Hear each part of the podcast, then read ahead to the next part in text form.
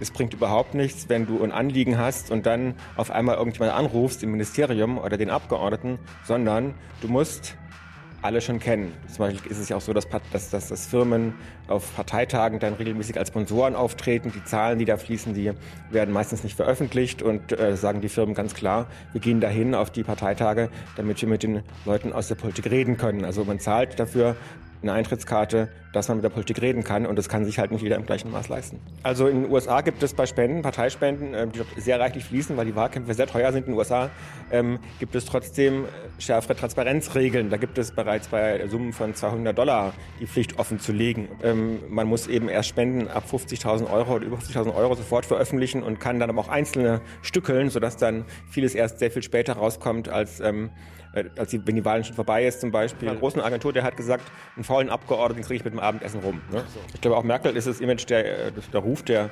Integrität wichtig und man hat auch bei ihr das Gefühl, dass sie nicht, nicht abgehoben ist, aber sie glaubt halt auch, sie müsste die deutschen äh, Export, ähm, die deutsche Exportindustrie, die Autohersteller ähm, unterstützen. Sie hat ein sehr gutes Verhältnis zu Martin Winterkorn, dem FVW-Chef, ähm, der bei der Ausstrahlung noch im Amt ist vielleicht, wenn wir. Ne, so. mhm. ähm, und ähm, zu den anderen Autochefs auch, die sind regelmäßig, regelmäßig wieder zu Gast. Die sind, wenn, man die Listen der, der Termine, Termine, anguckt, sind die Chefs der Autokonzerne mehr im Kanzleramt als im Wirtschaftsministerium oder anderswo oder Verkehrsministerium. Also Autoindustrie ist Chefsache in Deutschland. Ähm, da ging es um Landespolitik, ne, so das war Lobbying und unter Umständen, ne, so, nee, sie sagen es war Freundschaft, Entschuldigung die Summen, um die es bei uns, um die es bei uns geht, sind kleiner als in den USA, aber sie sind auch größer, als das uns die Parteien weismachen wollen.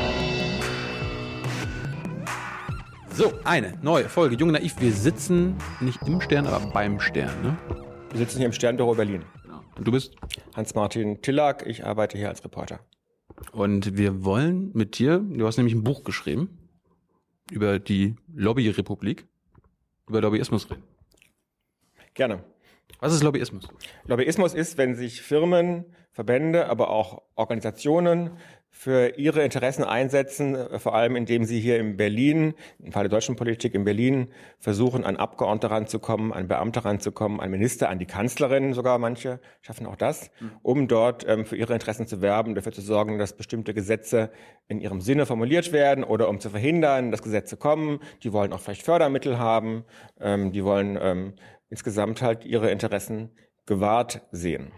Aber das wollen wir Bürger doch auch und äh, wir gehen alle vier Jahre mal wählen und da sitzt doch noch quasi unser Lobbyist, unser Repräsentant doch für uns im Parlament. Warum, warum muss das nochmal extra gemacht werden?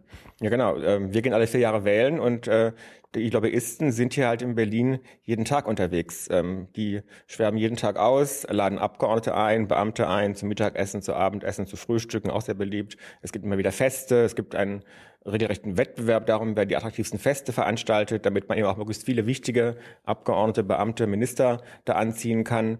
Und ähm, insofern ist das äh, mit dem Lobbying hier in Berlin so eine Art Dauerbespaßung. Das ist äh, so, wie einem das jeder Lobbyist sagt. Es bringt überhaupt nichts, wenn du ein Anliegen hast und dann auf einmal irgendjemand anrufst im Ministerium oder den Abgeordneten, sondern du musst alle schon kennen. Du musst die alle erstmal so kennenlernen, äh, im, im, Rahmen, wo man sich vielleicht ein bisschen anfreundet, zumindest bekannt wird. Äh, auf keinen Fall mit der Tür ins Haus fallen und sagen, hey, wir hätten da gerne die CO2-Grenzwerte ein bisschen entschärft, ähm, sondern man muss äh, schon gut eingeführt sein, damit man dann, wenn es darauf ankommt, ähm, die Kontakte hat, erstens um Informationen zu bekommen, was die Politik eventuell plant und dann, um es eventuell zu verhindern oder zu beeinflussen. Das heißt, die besten Argumente zählen nicht.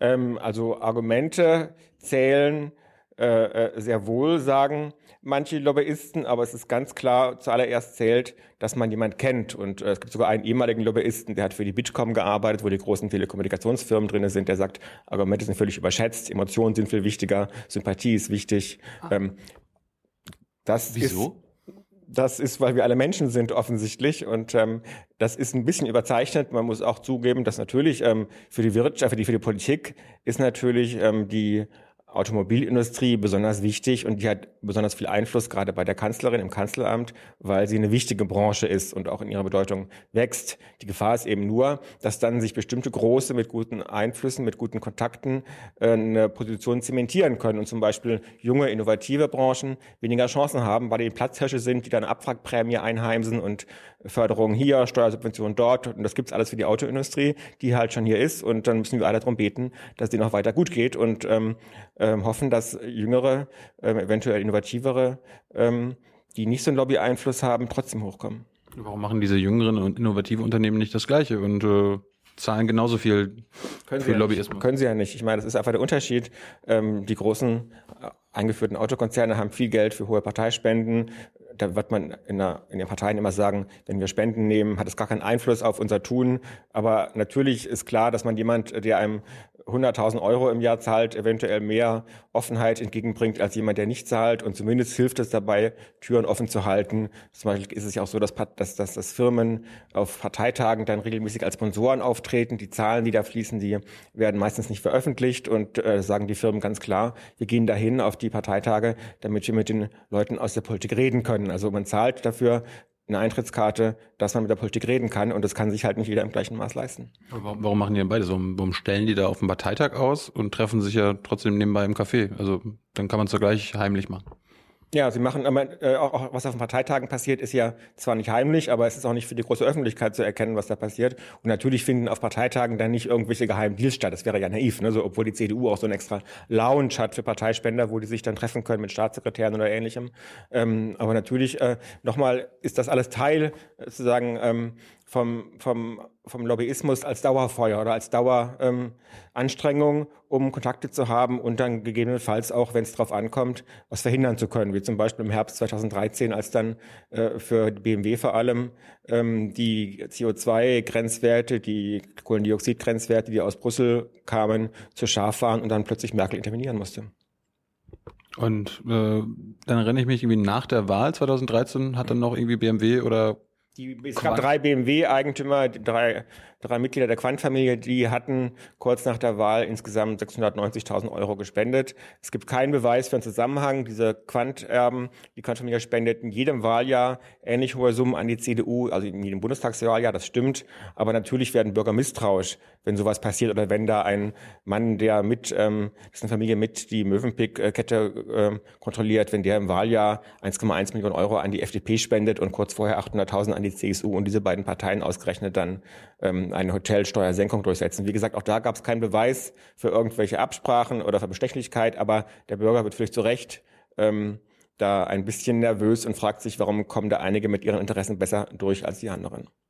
Warum ist es überhaupt möglich, so viel Geld an eine Partei zu spenden? Weil das bei uns erlaubt ist. Es gibt andere Länder, Frankreich zum Beispiel, da dürfen Unternehmen gar nicht spenden. Das Argument ist auf der Hand. Ähm, Firmen können ja auch nicht wählen. Ne? Bloß Bürger können wählen, bloß natürliche Personen, wie das juristisch heißt. in, in Amerika gilt ja auch ein Unternehmen ist eine Person. Also ähm, hier amerikanische Verhältnisse. Also in den USA gibt es bei Spenden, Parteispenden, ähm, die dort sehr reichlich fließen, weil die Wahlkämpfe sehr teuer sind in den USA, ähm, gibt es trotzdem äh, schärfere Transparenzregeln. Da gibt es bereits bei Summen von 200 Dollar die Pflicht offen zu legen. Und dann wird dann eben es so gemacht, oft, dass dann Firmenmitarbeiter jeweils 200 Dollar zahlen und dann summiert sich trotzdem. Oder es gibt dann noch Komitees, die unabhängig von Parteien in den Wahlkampf eingreifen. Trotzdem ist es so, dass Parteispenden bei uns ähm, relativ intransparent sind, weil sie erst ab einer Summe von über 10.000 Euro offengelegt werden müssen. Sie werden ähm, außerdem erst nach eineinhalb bis zwei Jahren offengelegt. Äh, zum Beispiel haben wir jetzt erst erfahren, wie viel insgesamt äh, eine große deutsche ähm, äh, Finanzvermittlungsfirma, die DVAG, vor allem an die CDU gespendet hat über verschiedene Töchter und ähm, dann ein bisschen gestückelt, alles legal, aber ähm, man muss eben erst Spenden ab 50.000 Euro oder über 50.000 Euro sofort veröffentlichen und kann dann aber auch einzelne stückeln, sodass dann vieles erst sehr viel später rauskommt, als, ähm, äh, als die, wenn die Wahl schon vorbei ist zum Beispiel. Und insofern ist unser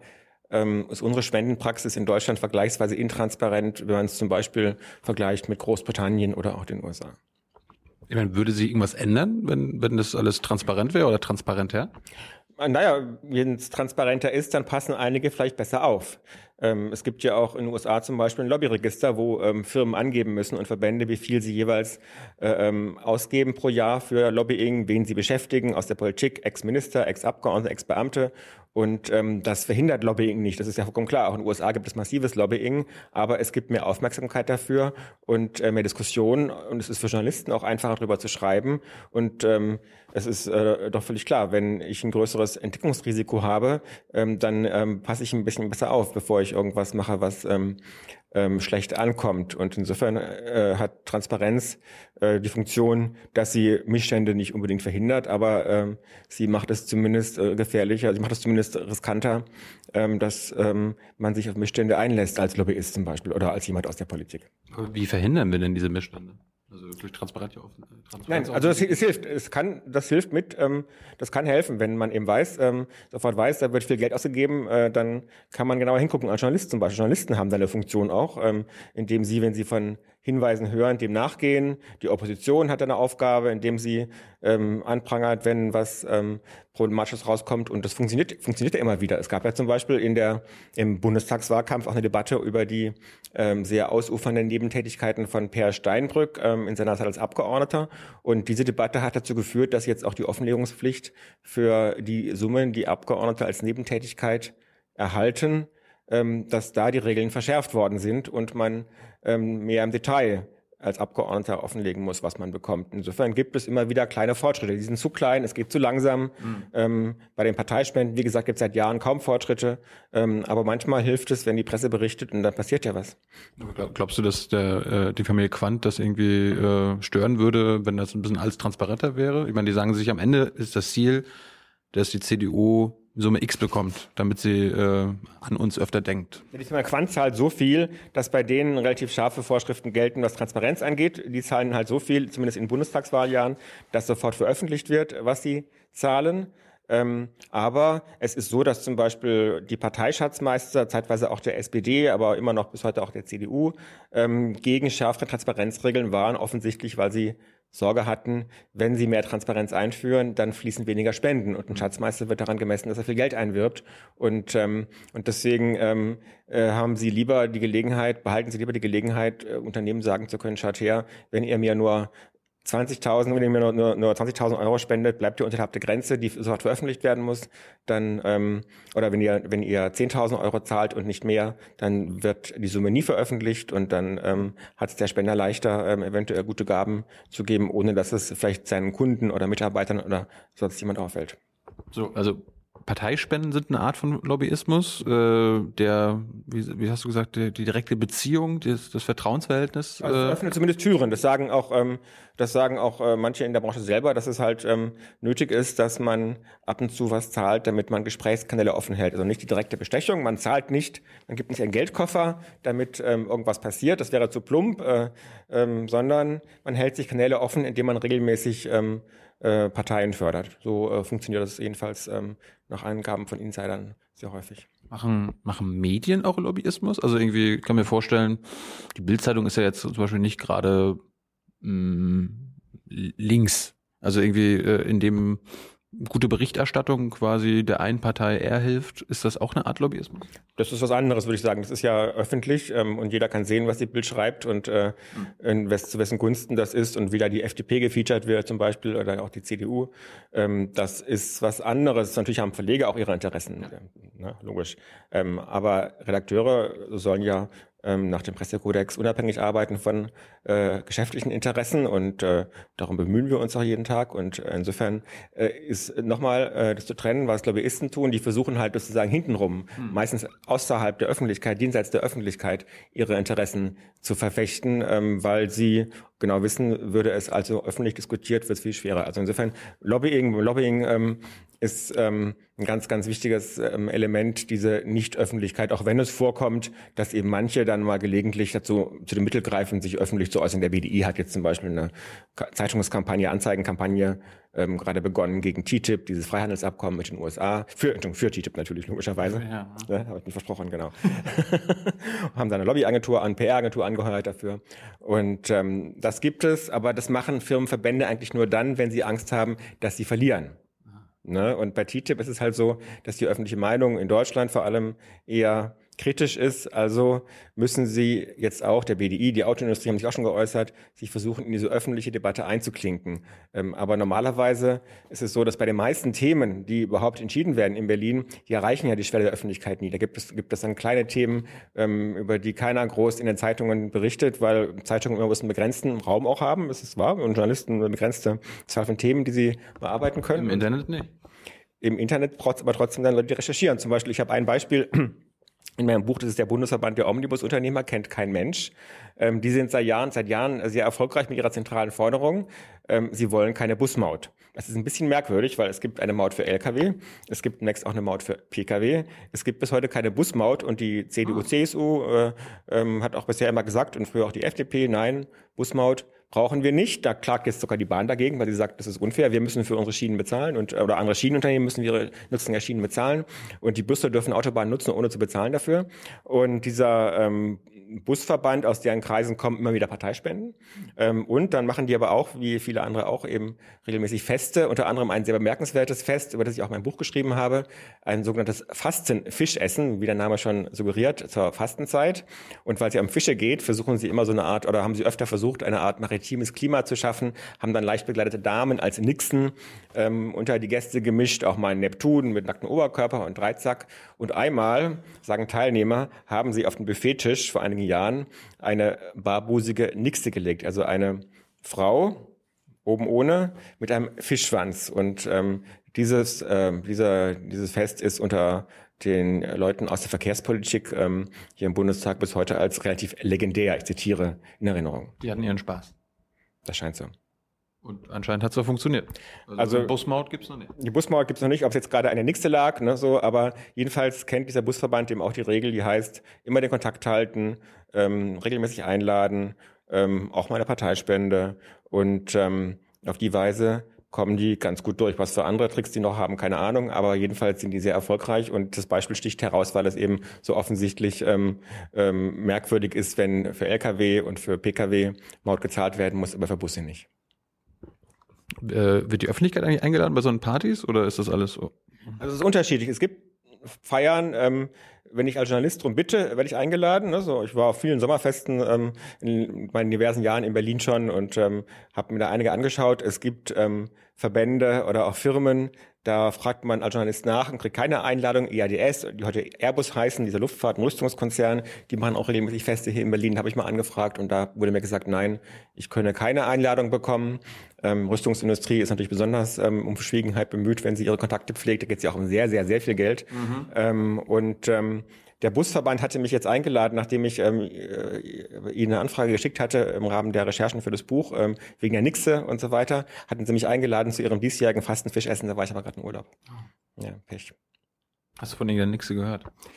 Wie gesagt, ich habe die Ahnung gehabt, aber ich konnte nicht hingehen und ähm, ähm, aber ich glaube, sie haben in den letzten Jahren dann auch vielleicht ein bisschen ähm, den Stil geändert und erst recht, wenn sie jetzt wissen natürlich, dass ähm, Journalisten mal nachfragen wegen Nixe oder ähnlichem. Ne? Es ist klar, sobald Öffentlichkeit entsteht, nochmal ähm, ändert sich. Ich habe vor Jahren auch mal ähm, darüber berichtet im Stern ähm, über Sponsoringzahlungen. Da hatte die Bundesregierung jahrelang, die Bundesministerien hatten Sponsoring-Summen, sozusagen Spendengeld, wenn man so will, von Unternehmen angenommen für verschiedene Zwecke und ähm, wollten die Namen nicht verraten. Ich habe die Namen dann doch bekommen nach einem Hin und Her und hat sich herausgestellt, dass IADS nochmal, dieser Rüstungskonzern, dass der im Verteidigungsministerium bei der Bundeswehr immer wieder Feste bezuschusst hat, bei der Luftwaffe, bei des Heeres und so weiter. Mhm. Und ähm, IADS, aber auch andere Rüstungskonzerne haben da was zugeschossen für Feuerwerk und was man alles so braucht für so ein Fest.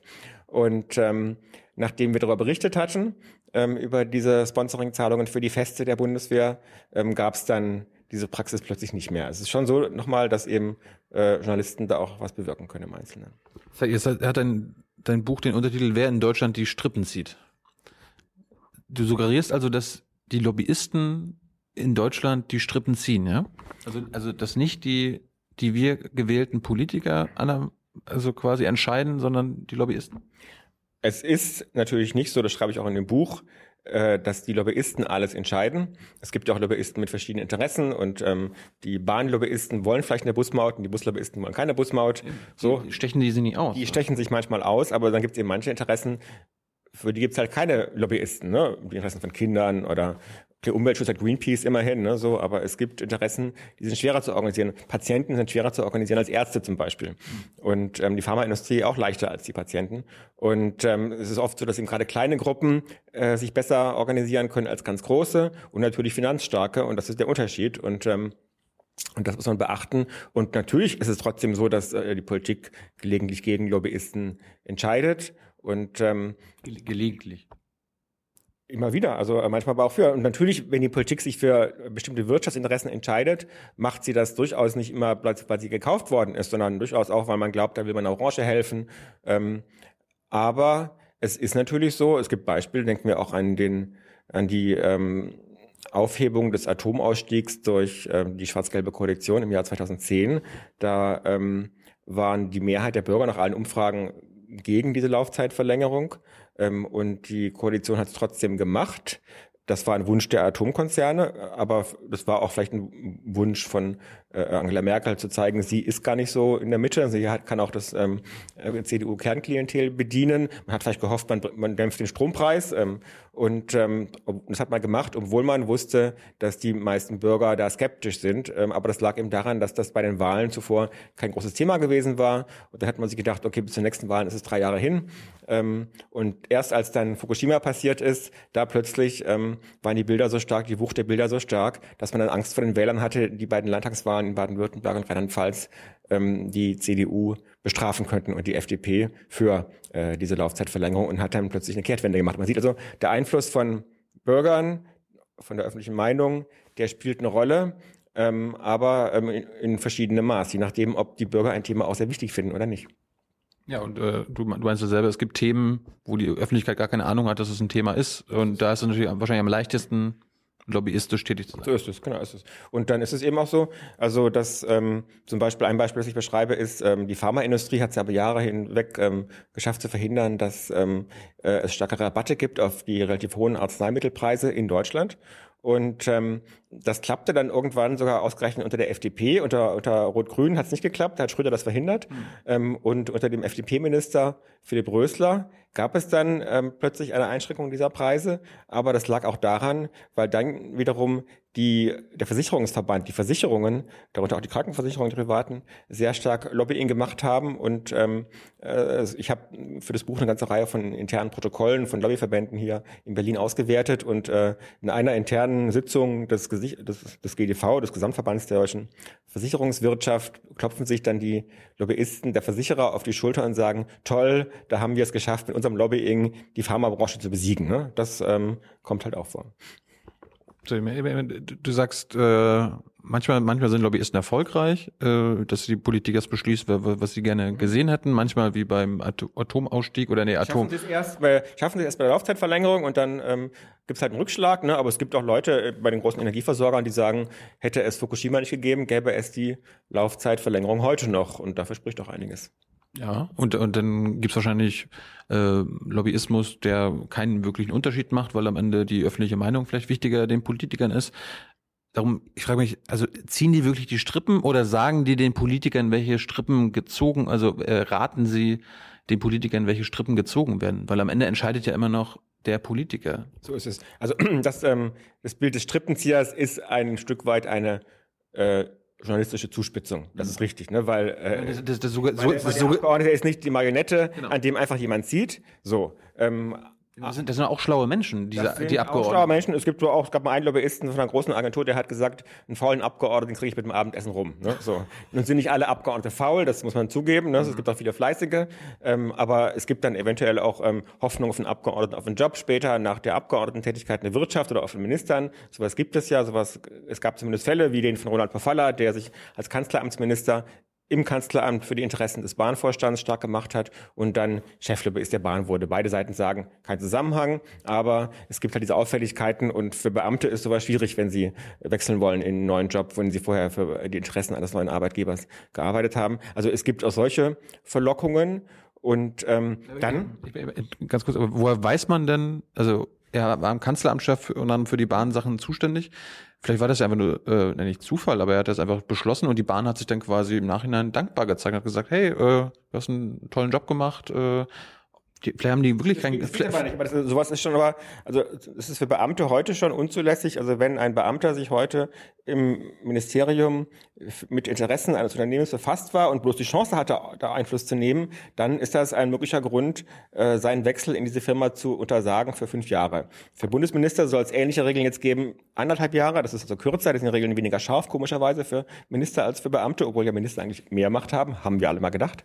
Ähm, also insofern ist das schon ein Problem, wenn sowas passiert. Und im Fall von Pofalla war es eben so, beschreibe ich auch in dem Buch, hatten wir auch im Stern vorher schon mal aufgrund interner Unterlagen beschrieben, dass eben da der, der Bahnvorstandschef Grube da Briefe geschrieben hat an den lieben Ronald, lieber Ronald, kannst du mir mal helfen, damit die Kanzlerin hm. Merkel ähm, kommt zu einer PR-Veranstaltung für uns und dann hat der lieber Ronald sich da einsetzen sollen und ähm, dann hat der lieber Ronald, der liebe Rüdiger geantwortet. Es ist also so, dass da ein sehr ähm, ähm, enges persönliches Verhältnis ähm, bestand, was erlaubt ist. Aber natürlich ähm, macht es einen immer ein bisschen misstrauisch, wenn Leute aus der Politik und aus der Wirtschaft so eng befreundet sind und ähm, dann gleichzeitig ähm, sie dienstlich zu tun haben miteinander. Es ist ja kein Problem, wenn Rüdiger Grube und Ronald Pofalla ähm, befreundet sind, aber wenn dann diese Freundschaft eventuell ähm, Auswirkungen hat auf die auf die Amtsführung, dann ist das ähm, ein Problem. Und das ist auch so ein Element, das ich in dem Buch beschreibe, dass es eben relativ oft vorkommt, dass gerade Leute in der Politik, in der hohen Politik, die haben oft Freunde aus der Wirtschaft. Wir alle erinnern uns an Schröder und Maschmeyer oder auch Christian Wulff und Maschmeyer oder Christian Wulff und David Kronewold. Es gab ähm, auch Per Steinbrück, der Freunde in der Wirtschaft hatte, ein Berater oder äh, Frank-Walter Steinmeier, der einen Lobbyisten immer wieder hat als Außenminister in seiner Maschine mitfliegen lassen, Lobbyisten und PR-Berater. Es gibt erstaunlich viele Fälle von solchen Freundschaften zwischen, zwischen Politik und, und, und, und Wirtschaft. Wirtschaftsführern und ähm, es gibt US-Forscher, die sagen, das sei eben quasi Korruption auf erste Weltniveau. Ne? So, ich will das nicht unterstellen im Fall von ähm, all den eben hier genannten. Das waren natürlich echte Freunde, aber es ist so, dass ähm, ähm, äh, es relativ äh, eleganter ist, wenn man jetzt nicht einfach nur einen Briefumschlag überreicht, sondern wenn man halt ein Näheverhältnis aufbaut, so wie das Lobbyisten auf unteren Ebenen versuchen, so auch manche Unternehmensführer auf höheren Ebenen Freundschaften aufbauen, damit man dann im Zweifel ähm, darauf zurückgreifen kann. Ähm, ganz kurz nochmal zu Bofalla und der Bahn. Äh, unter welchen Bedingungen oder auf welche Art und Weise wäre dann, wäre dann dieser Wechsel zur Bahn in Ordnung gewesen? Also in seinem Fall ähm, wäre er ein Beamter gewesen, hätte äh, das Risiko für ihn gelautet, dass er diesen Job nicht antreten kann, weil er eben als ähm, Kanzleramtschef in vielfältiger Weise mit Fragen der Bahn befasst war. Obwohl er nicht mehr im Kanzleramt arbeitet. Genau deswegen, weil eben sonst äh, für den Bürger der gefährliche Eindruck entstehen kann, dass sich ähm, Herr Pofalla ähm, im Kanzleramt äh, bewusst für die Interessen der Bahn eingesetzt hat, in der Hoffnung, da einen Job zu bekommen. Wie gesagt, er bestreitet das, aber das Gesetz sagt für Beamte seit vielen Jahren schon, dass eben allein schon der Anschein einer äh, mangelnden Integrität des Amtes ähm, äh, äh nicht bedroht werden darf. Und deswegen ähm, verhindert werden muss, dass der Eindruck entstehen kann, dass Leute im Amt als Beamter ähm, Interessen einer Firma fördern oder zumindest ähm, äh, nichts tun, um deren Interessen zu mindern und dann hinterher belohnt werden dafür. Das ist die Gefahr und bei Beamten gibt es scharfe Regeln. Das heißt, der Eindruck ist relevanter als die Tatsache? Na, das ist ja so, wir wissen ja alle, die Tatsache ähm, lässt sich ja meistens nicht beweisen, weil es ähm, diese Du-Des-Geschäfte, hier ist der Briefumschlag, da ähm, mache ich das wirklich, das ist ja normalerweise ähm, relativ schwer nachzuweisen, weil solche Deals werden ja nicht schriftlich festgehalten. Ne? So und deswegen gibt es bei Bundesbeamten Regeln, die sagen, allein schon der Eindruck muss vermieden werden, dass jemand hier gekauft wurde und deswegen gibt es halt die Möglichkeit, jemand zu verbieten, zu einer Unternehmen, zu einer Firma zu wechseln, ähm, für deren Belange der Beamte vorher zuständig war. Gibt, gibt es dann auch vorzeigbare äh, Formen von Lobbyismus äh, hier in Berlin, in der Hauptstadt? Also kennst du irgendwie ähm, Lobbyisten oder Lobbyfirmen und so weiter, die das vorbildlich machen? Also ich bin jetzt nicht die Stiftung Lobbytest. Ne, ich habe da jetzt kein das Ranking. Mal, das könntest, du äh, ja mal starten. Das ja, ähm, deswegen halt schwer zu machen, weil wir bei praktisch allen Lobbyisten, die hier in Berlin arbeiten, wissen wir ja nicht, was die alles machen. Ne? Wir kennen dann zum Teil das, was sie öffentlich erklären. Viele Lobbyisten sagen heutzutage, sie sind für Transparenz. Viele sind auch selbst für ein Lobbyregister, sagen sie. Insofern gibt es da durchaus Fortschritte. Aber äh, was der Lobbyist ähm, dann praktisch macht, ne, so, wir wissen es oft nicht. Ich habe ja im, im, Buch auch ein paar Mal erwähnt, ähm, meinen Lobbyisten, der war früher mal im Juso-Bundesvorstand, äh, hat heute eine Beratungsfirma und ähm, der ist auch ein großer Verfechter der Transparenz, ähm, aber hat dann auch gelegentlich in internen Schreiben, die wir haben, ähm, dann versucht, irgendwelche Treffen zu organisieren, wo er Wirtschaftsleuten, die bewusst mit dem Argument versucht hat ähm, zu verkaufen oder wo er bewusst das Argument äh, versuchte äh, als Verkaufsargument zu nutzen, dass das alles ja natürlich nicht öffentlich stattfindet. Ne? Also Lobbyisten machen ihren Job halt in der ähm, möglichst hinter verschlossenen Türen und deswegen äh, können da können wir nicht dahinter gucken überall und deswegen äh, wenn ich jetzt heute sage der und der Lobbyist scheint mir okay zu sein mhm. äh, dann kommt irgendwas raus und dann bin ich ja dumme also äh, insofern ähm, können wir da einfach das Vertrauen nicht aufbringen das man bräuchte um solche Urteile zu fällen es gibt ja wahrscheinlich auch gute Gründe, warum, warum man hinter verschlossenen Türen mal äh, sich unterhält. Natürlich, jeder muss ab und zu auch äh, hinter verschlossenen Türen reden, aber es ist ja schon auffällig, also wir als Journalisten dürfen nicht einfach in ein Bundesministerium reingehen und damit Beamten reden. Wir müssen immer uns an die Pressestelle wenden. Natürlich haben auch wir unsere Kontakte, aber für Firmen und äh, äh, Verbände ist es auch viel leichter, an Ministerien ranzukommen, an Beamte. Und ähm, es gab ja sogar eine Weile diese Phase, wo Dutzende Firmenvertreter als Leihbeamte in den Ministerien gesessen haben. Ja. Ähm, ne, ist schon wurde dann auch öffentlich, hat dann auch stark abgenommen, ne, so. Aber es ist in der Tat so, dass ähm, glaube ich, da zum Teil auch eine Nähe ist, die ähm, ähm, gefährlich ist. War es früher einfacher als heute ähm, Lobbyismus zu betreiben? Manche sagen, das war früher einfacher, weil es früher in Bonn vor allem sehr viel weniger Lobbyisten gab. Heutzutage in Berlin gibt es mehr von ihnen. Das heißt, ähm, Konkurrenz ist größer. Jeder braucht, ist es für jeden Einzelnen schwieriger, einen Termin zu bekommen mit dem Abgeordneten, ähm, mit, mit Beamten. Ähm, für Feste muss man mehr Aufwand treiben, weil äh, in der Tat, ich war früher auch in Bonn Korrespondent, es ist viel mehr ähm, äh, verschiedene konkurrierende Veranstaltungen in Berlin gibt. Also muss man was Besonderes bieten, eine schöne Location, schöne Attraktionen, darüber haben wir schon gesprochen eben. Und ähm, Lobbyisten haben es deswegen sicherlich eindeutig schwerer und müssen das deswegen wahrscheinlich auch ähm, mehr aufwenden. Ich habe mal versucht, so das, das, das ist so was Gutes oder nicht? Also wenn, wenn, die, wenn, die, wenn den Lobbyisten das immer schwerer gemacht wird, sich so durchzusetzen, dann ist es doch erstmal was Gutes. Oder? Aber das könnte ja erst recht heißen, dass dann die, die besonders viele Mittel haben, ähm, sich durchsetzen, ne? so oder die, die besonders trickreich vorgehen oder auch solche, die vielleicht Mittel benutzen, die nicht so äh, sauber sind. Das, äh?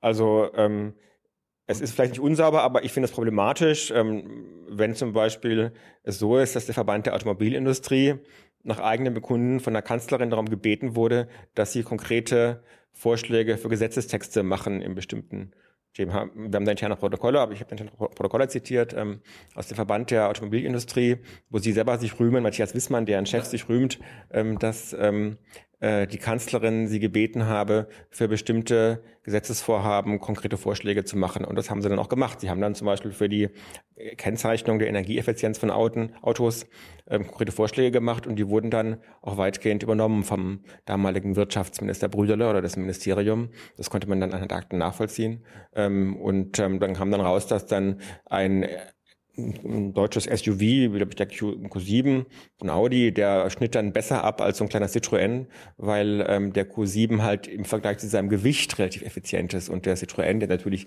sehr viel weniger ausstößt, sehr viel weniger verbraucht, ähm, ähm, im Vergleich zu anderen kleinen Wagen vielleicht nicht ganz so toll ist. Und äh, da haben die Hersteller auch ganz klar in Briefen an das Wirtschaftsministerium und andere Ministerien gesagt, es geht darum, dass man die deutschen Premium-Produkte besonders ähm, hervorstellen kann bei dieser Regelung. Da ging es also darum, dass man die äh, Produkte der Autohersteller ähm, promotet und nicht unbedingt so sehr um die Interessen der Verbraucher.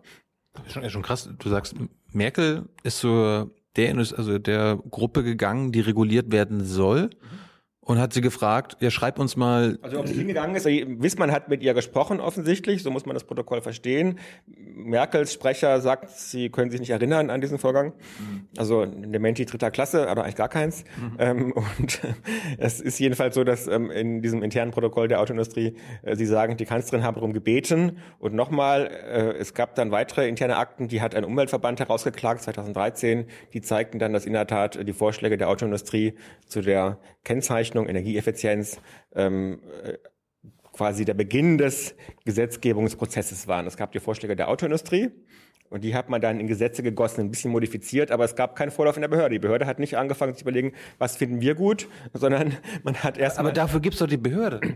Würde man auch sagen, ja, würde ich auch sagen. Das, und da würde ich sagen, das ist jetzt alles nicht illegal, ne? aber ich finde das schon problematisch und äh, diskussionswürdig. Das heißt, die, die, äh, die sich an Regeln halten sollen, haben die Regeln selbst geschrieben. So ist es. Und das ist nicht illegal. Das ist nicht illegal und ähm, da gibt es manche auch, die sagen, das könnte man ähm, verhindern oder zumindest ähm, begrenzen, indem man sowas hat wie einen legislativen Fußabdruck. Also wenn offengelegt werden muss, welche Verbände sich beteiligt haben ähm, oder wenn man zum Beispiel ähm, die verschiedenen Entwurfsfassungen von Gesetzen ähm, äh, im, weit, im, im Verlauf der Gesetzgebung auch schon im Ministerium, wenn man die veröffentlicht. Das hatten auch schon Wissenschaftler Angela Merkel im Rahmen von so einem Bürgerdialog vor drei Jahren vorgeschlagen, wo wir gerade wieder Merkel und ihren Dialog haben, mhm. äh, ist dann aber nicht umgesetzt worden.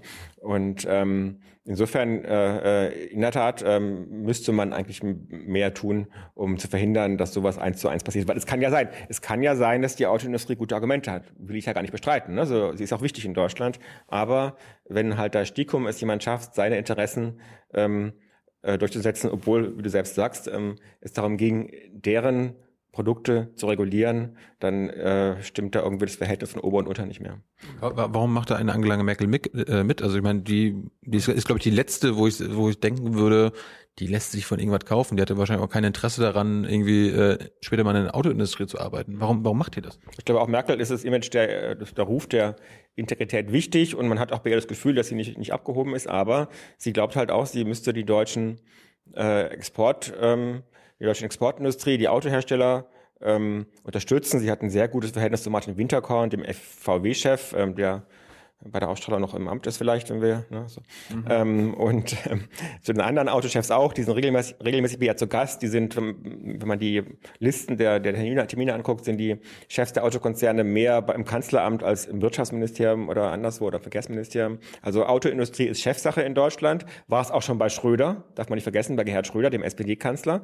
Ähm, die denken halt, das sei ähm, wichtig für unsere Exportwirtschaft, mag im Einzelnen auch so sein, aber das wird halt spätestens dann ein Problem, wenn es dann auch Subventionen gibt. Ne? Die Abwrackprämie hat vielleicht geholfen in der Finanzkrise, war aber letztlich eine indirekte Subvention aus Steuermitteln für VW. Das mhm. Geld hat dann woanders gefehlt. Ne? So, ähm, oder äh, wir haben eine sehr günstige für, Auto, für Autohersteller günstige Dienstwagenbesteuerung, weswegen fast jedes zweite Auto oder jedes Auto in Deutschland oder jedes zweite Auto in Deutschland als Dienstwagen angemeldet wird, weil das steuerlich günstig ist. Jedes zweite. Ja. Und ähm, das ist auch eine indirekte äh, Subvention für die Autoindustrie und das Geld fehlt dann woanders. Ähm, du hast vorhin die Patienten angesprochen. Warum, warum sind diese, äh, also die wirklich großen Gruppen in Deutschland, Patienten, zum Beispiel auch Arbeitslose, also Hartz-IVler, äh, also wirkliche äh, Menschen, also Gruppen, die, die wirklich Hilfe bräuchten, die wahrscheinlich auch mal bessere Gesetze bräuchten. Warum schaffen die es nicht, äh, so eine, eine Lobby zu kreieren.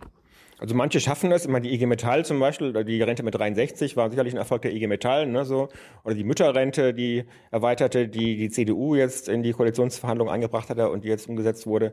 Das war ein Erfolg der katholischen Frauenverbände, ähm, äh, die da auch große Aktionen gemacht haben. Also das schaffen aber dann eben diejenigen, die sich da auch wirklich organisieren. Und äh, es gibt da auch äh, Forscher aus den USA, die sagen, dass eben generell kleine Gruppen Ärzte zum Beispiel, Piloten leichter haben, ähm, sich ähm, zu organisieren als große Gruppen, weil bei großen Gruppen ähm, es so ist, dass dann äh, der Trittbretterfahrer-Effekt eintritt. Ne? Da sagt sich jeder Hartz-IV-Empfänger vielleicht oder jeder Arbeitslose, was soll ich mich groß engagieren? Ähm, das können auch die anderen machen. Oder wenn ich es mache, profitieren also viele davon. Das bringt mir jetzt als Einzelnen relativ wenig. So. Und ähm, in kleineren Gruppen ist es einfach leichter zu organisieren. Das ist sozusagen Organisationssoziologie. Aber natürlich ist es auch klar, dass, ähm, dass natürlich Arbeitslose haben natürlich auch äh, größere Schwierigkeiten, jetzt ähm, Finanzmittel aufzubringen als zum Beispiel, sagen wir, hm. äh, die Autoindustrie. Auf der anderen Seite können wir ja, habe ich ja am Anfang schon gesagt, warum ist denn zum Beispiel so ein, so ein unser Repräsentant, der Abgeordnete, der muss da auch quasi auch Lobbyist von mir sein. Also ich meine, der repräsentiert mich doch. Das heißt, er sollte wahrscheinlich auch meine Interessen kennen. Wird er, er wird sich auch um die Interessen der Wähler kümmern, aber wie wir vorhin ja schon gesehen haben, Wahlen sind halt bis alle vier Jahre und dazwischen fallen viele Entscheidungen, von denen wir nicht mal was mitbekommen. Arbeitslose dummerweise gehen auch häufig nicht zur Wahl. Ich erinnere mich vor Jahren schon in Bonn mal einen damaligen Berater von Helmut Kohl gehört zu haben, der sagte, Arbeitslose müssen wir uns eh nicht kümmern, die wählen eh nicht wählen. Mhm. Ähm, also, ne, so, mhm. das ist oft so, das sind auch Menschen, die dann oft resigniert sind. Ähm, und ähm, da gibt es schon ein Ungleichgewicht. Und äh, interessiert sich, interessieren sich Lobbyisten oder Lobbyismus auch für Wahlen an sich oder, oder kümmern die sich eher um die, äh, quasi um das Fleisch, also quasi um die Gesetze an sich? Also die kümmern sich natürlich um das, was im Wahlprogramm steht. Vollkommen klar, ist wichtig für sie. Ne? Ja. Es gibt ja gerade diese eine Lobbyfirma, die ich vorhin auch schon erwähnt habe, die hatte mal, das war eine Firma, die hatte für die SPD mit ähm, ähm, die Wahlkampagne organisiert und hat dann gleichzeitig, ähm, oder die Tochterfirma von ihnen hat die Wahlkampagne organisiert und sie haben dann gleichzeitig ähm, Lobbyistenverbände hier in Berlin angeschrieben und ähm, äh, ihnen angeboten, ihnen zu helfen ähm, bei der Beeinflussung der Agenda jetzt gerade im Wahljahr. Kein Zusammenhang logischerweise zwischen beiden, das war völlig ähm, völlig ähm, getrennt voneinander. Zufall, Zufall genau. Und ähm, was ganz wichtig ist für Lobbyisten sind Koalitionsverhandlungen, gerade nach der Wahl. Mhm. Ne? Also Beispiel Energiepolitik, da haben ich das hier ein bisschen im Detail beschrieben, hat mir auch schon mal am Stern gemacht. Ähm, da war es so, dass äh, da eine Abgeordnete sagte, dass sie so viel Post bekam von Lobbyisten, äh, selbst wenn der Tag 48 Stunden gehabt hätte, hätte sie das nicht geschafft, ähm, alles zu lesen, weil bei Energie auch ganz, ganz viele verschiedene Interessen unterwegs sind. Da gibt es die großen alten Stromkonzerne, E.ON, RWE, Vattenfall. Dann gibt es die ähm, Solarindustrie, die auch inzwischen relativ stark ist und auch einiges macht in Lobbying hier in Berlin, muss man auch sagen, die Windindustrie und viele andere. Und alle wollen ihre Interessen durchsetzen. Und ähm, bei denen hängt das Geschäft halt besonders stark von der Politik ab.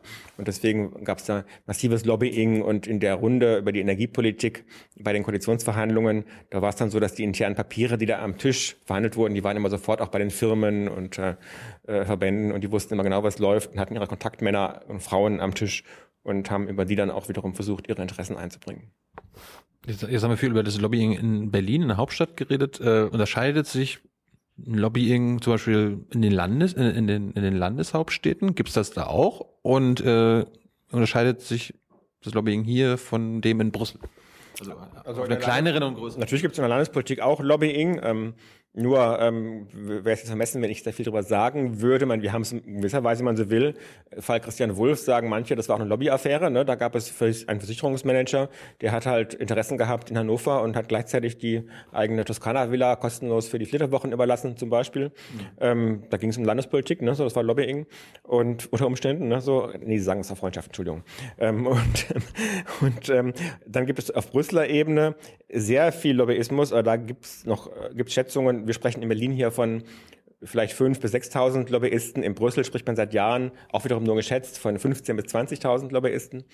Auch deutsche Konzerne haben da Büros und geben Millionen jedes Jahr auf, das kann, aus. Das kann man an dem Brüsseler Lobbyregister ersehen. Ähm, da gibt's es. Da gibt's das, da ist es freiwillig, aber sehr viele nehmen teil. Und freiwillig freiwillig, genau, weil sie, äh, weil es eine Imagefrage geworden ist dann auch und inzwischen auch dann zum Teilweise äh, man bestimmte Sachen nicht mehr bekommt, Termine oder so, wenn man nicht eingetragen ist. Aber da ist es in der Tat so, da sieht man eben Millionensummen werden da jeweils von, von Firmen ausgegeben aus Deutschland auch, um präsent zu sein mit Büros und ähm, dem üblichen. Und ähm, auf Brüsseler Ebene haben es Lobbyisten deswegen ist, ist Lobbyismus deswegen auch so wichtig, glaube ich, weil da geht es natürlich um einen noch größeren Markt insgesamt, ein noch, größere, noch, noch größeres Gebiet.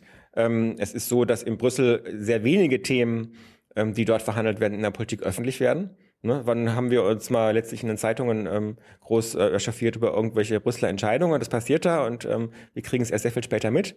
Ähm, deswegen haben es da Lobbyisten natürlich zumindest theoretisch auch leichter, Einfluss nehmen zu können. Ich meine, auf der anderen Seite, die haben ja auch weniger zu sagen. Das ist ja nicht wie im Bundestag, da können sie ja kein Gesetz einbringen und Gesetzgebung machen, sondern... Natürlich. Also, Entschuldigung, also es gibt verschiedene Schätzungen äh, seit Jahren schon, die sagen zwischen 50 und 80 Prozent der Gesetze, die wir hier haben, stammen aus Brüssel. Das, äh, ja, aber, aber von der Kommission, die muss, die gibt das ja dann dem Parlament. Also das Parlament Nein. an sich ist ja, kann ja kein, kann ja nicht Gesetz geben.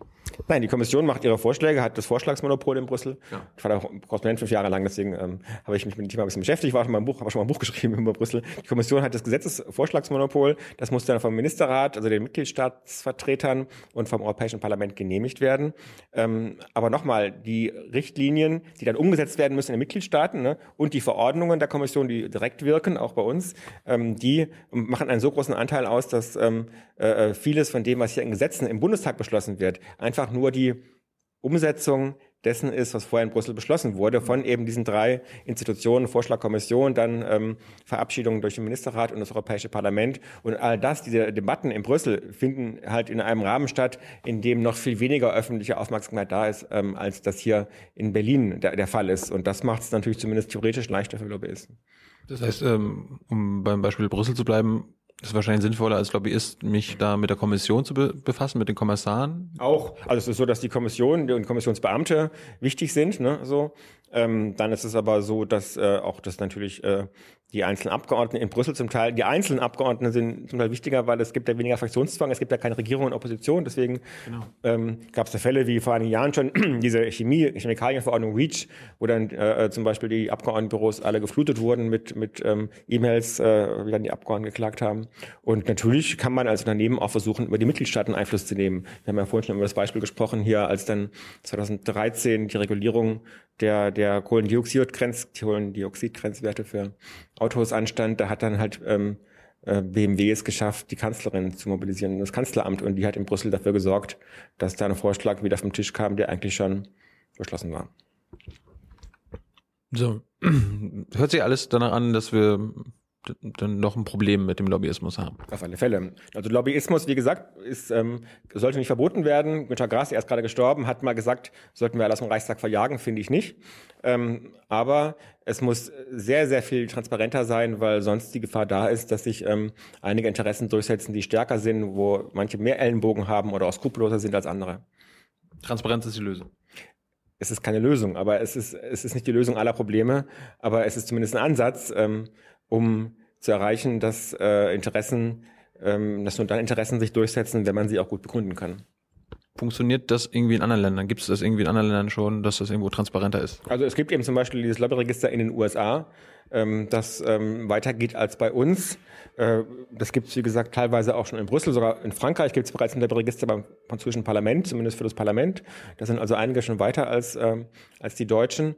Ähm, und ähm, aber natürlich äh, auch da gibt es weiterhin Lobbying und äh, es gibt jetzt kein Wunderland des ähm, kein Wunderland der Lobbyismus ähm, Gesetzgebung. Nur sind wir in Deutschland ähm, der Debatte, finde ich, viel zu lange ausgewichen. Also das Lobbyregister in den USA gibt es seit Jahrzehnten schon, ist dann immer wieder verschärft worden. Mhm. Ähm, und ähm, hier haben uns alle immer gesagt, kein Problem, die äh, halten sich schon gegenseitig in Schach. Und erst so in neuester Zeit ähm, wird ein bisschen mehr darüber diskutiert, über das Thema. Auch deswegen, weil es da NGOs gibt, wie Lobby Control, Abgeordnetenwatch, die das öfter thematisieren.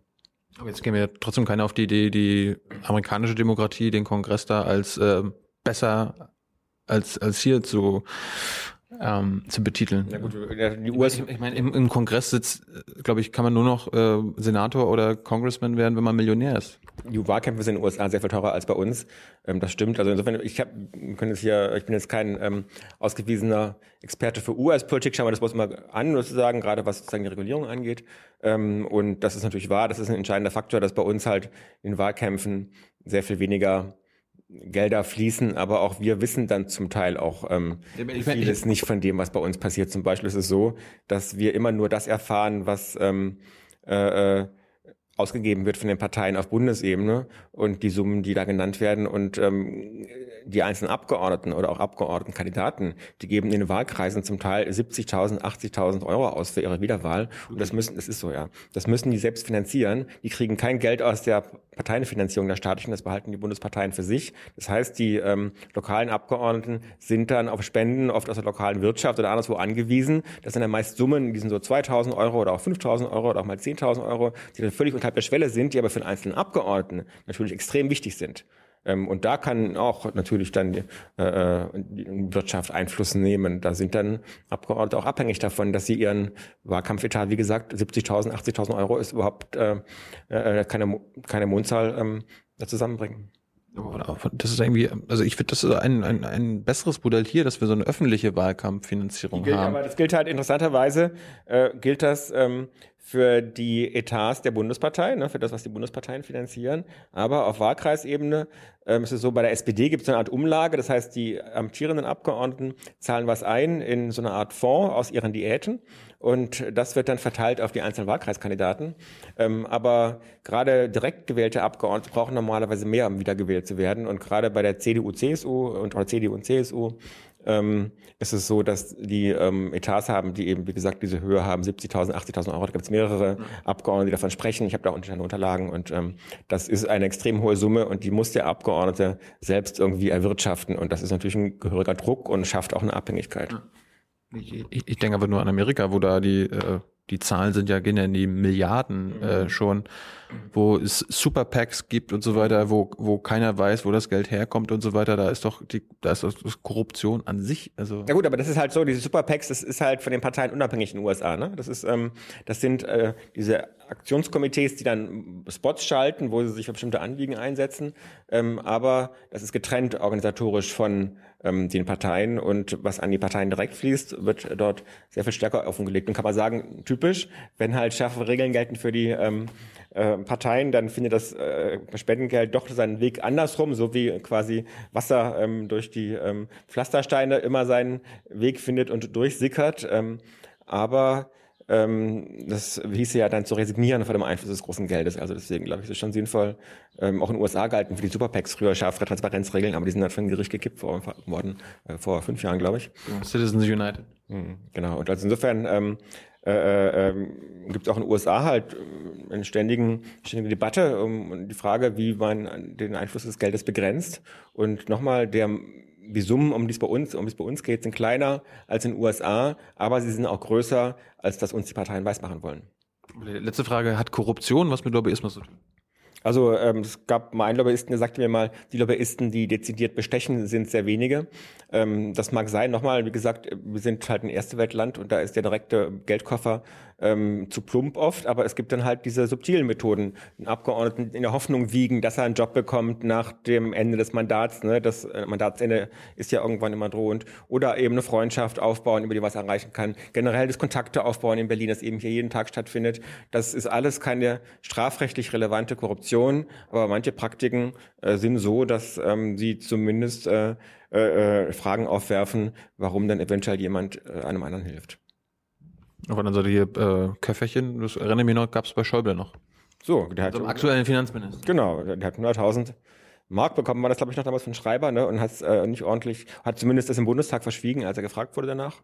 Es gab den Karl-Heinz Schreiber, der hat irgendwie, der ist mal ähm, Flugzeug geflogen, hat mir letztes Mal erzählt, ähm, traf der Renate Schmidt, die damalige SPD-Landesvorsitzende, fand die irgendwie sympathisch, hat ja spontan einen, Geld, spontan Geldschein überreicht, vierstellig, ne? So hat sie ordentlich ähm, angegeben. Äh, insofern, ähm, aber sowas gab es in, in Deutschland und ähm, aber Waffenlobbyist, oder? Ja, aber Waffenlobbyist, genau. Und er, hat, der gibt Politikern dann Geld. Das waren ja Spenden. Äh. Natürlich. Ja, und, ähm, und bei einigen der Summen äh, war dann nie klar, wann die wo eigentlich registriert worden sind. Bei einer Summe von Schreiber hier über Schäuble und Baumeister und wie sie alle heißen, dann da geflossen sind. Also bei uns gab es das große Geld auch schon in Bonn. Und ähm, wir wissen ja auch bis heute zum Beispiel nicht, ähm, wer die geheimen Spender von Helmut Kohl waren. Ne? Es wird uns immer gesagt, bei uns käme doch sowieso alles raus. Das ist so ein Argument, das hört man ganz oft. Wir müssen uns keine Sorgen machen. Die Journalisten finden doch sowieso alles raus. Leider ist das auch nicht wahr. Wir tun immer unser Bestes, aber die geheimen Spender von Helmut Kohl kennen wir bis heute nicht. Finde ich beunruhigend. Ja. Und irgendwie jetzt doch noch ein letztes Thema, wo, wo, wo du gerade mit Spenden gesagt hast. Also wir sagen Korruption, der andere würde sagen, das ist aber nur eine Spende. Gibt es irgendwie so äh, Sprach, Sprache, die, wo die Lobbyisten sagen, ja, also ihr nennt das so und so, wir nennen das so. so. Also nach dem Gesetz ist es so, nach dem Parteiengesetz dürfen Spenden nicht ähm, direkt als Gegenleistung für ähm, eine bestimmte Aktivität der Partei des Abgeordneten gegeben werden. Das wäre illegal. Aber da hast du halt wieder das Problem, ähm, das dann im Einzelnen nachzuweisen. Da kann man immer sagen, ich habe das ähm, denen gegeben, äh, einfach deswegen, weil ähm, ich generell die Haltung gut finde der FDP und das habe ich nicht gegeben, weil ich die Hotelsteuer senken wollte, sondern das war halt so eine allgemeine Haltungsspende. Das kann man sagen, stimmt wahrscheinlich. Ähm, oder jedenfalls haben wir keinen Grund anzunehmen, dass das Gegenteil der Fall ist. Aber es ist halt schon so, dass Bürger sich dann zu Recht fragen, geht es da mit rechten Dingen so? So, und jetzt fragen sich äh, zum Schluss wahrscheinlich noch einige, die wollen gerne Lobbyisten werden. Ich meine, ist wahrscheinlich auch ein lukrativer Beruf. Also einige verdienen da offensichtlich sehr gut. Ähm, ähm, ein Lobbyist hat mal gesagt, er hat einen Tagessatz von 6.000 Euro ungefähr. Nur. So wie teure Anwälte. Nur, das ist ganz ordentlich, würde ich sagen. verdiene ich nicht. Ja. ähm, und ähm, es gab mal einen anderen, äh, Michael Inacker, der ist bei der Agentur WMP, der hat mal Er wurde mal gefragt, ob er nicht Staatssekretär werden möchte. 13.000 Euro im Monat. Ne, so meinte er, nee, nee, das ist ihm zu schlecht bezahlt.